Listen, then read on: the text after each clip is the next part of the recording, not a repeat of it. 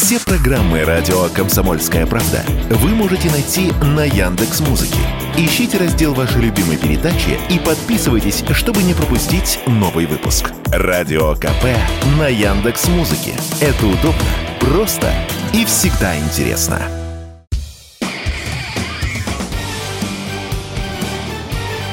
Говорит полковник. Нет вопроса, на который не знает ответа Виктор Баранец.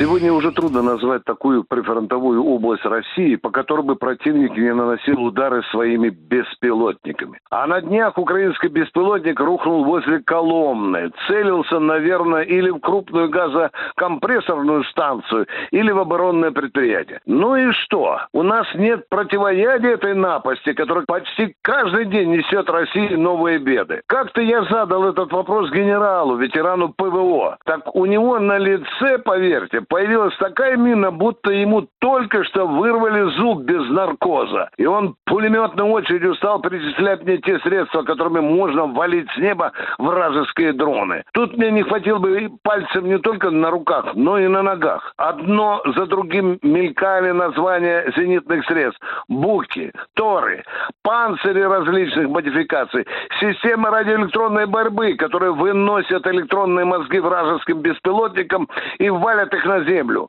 Ну, например, например, стрелковый антидроновый комплекс «Антимайдан Рубеж», антидроновое ружье «Задира», переносной комплекс «Пищаль-Про», новейшие ручные комплексы борьбы с дронами «Гарпун-3», которые беспилотники противника нейтрализуют электромагнитным импульсом. А есть еще мобильная система противодействия беспилотникам «Защита». Пару десятков таких экзотичных средств я все-таки насчитал. Все это звучало очень внушительно. Но опять, опять возникал все тот же проклятый вопрос, почему вражеские дроны все чаще бьют и по боевым позициям наших войск, и по промышленным предприятиям.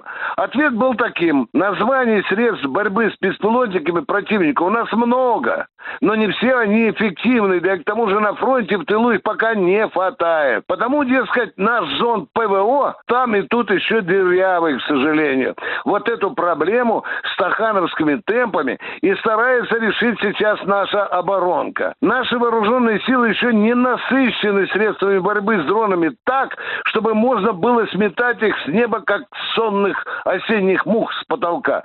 Тем более, что враг все время совершенствует свои ударные беспилотники, в том числе и поставляемые Украине. А наша научная и конструкторская военно-техническая мысль не всегда поспевает, к сожалению, за выработкой рецептов противоядия. Есть тут и еще один очень важный аспект проблемы. Мы прозевали тот момент, когда беспилотники начали становиться важнейшим элементом современной войны, когда надо было одновременно не только создавать ударные беспилотники, но и придумывать средства борьбы с вражескими беспилотниками. Мы начали лихорадочно чесать репу, когда во время Азербайджана-армянского вооруженного конфликта видели, на что способны те же турецкие байрактары, и задумались, как с ними драться. Но случается, что заявленные конструкторами тактико-технические характеристики их изделий не соответствуют реальным возможностям оружия на поле боя. И Минобороны по этой причине не раз приходилось либо отказываться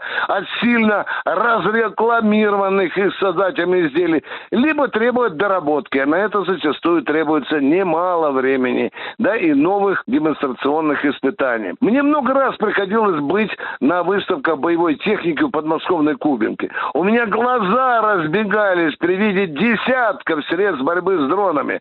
Создатели такого оружия в цветах и красках горящими глазами расписывали достоинства своих изделий, нередко не имеющих аналогов мире. Но они так и оставались почему-то выставочными экспонатами. А ситуация требует радикальным образом закрыть небо и в достаточных количествах насытить армию противодроновым оружием как на фронте, так и в тылу. И это один из важнейших уроков, который преподнесла нам специальная военная операция. Пора бы его уже выучить. Еще не поздно. Виктор Баранец, радио «Комсомольская правда», Москва.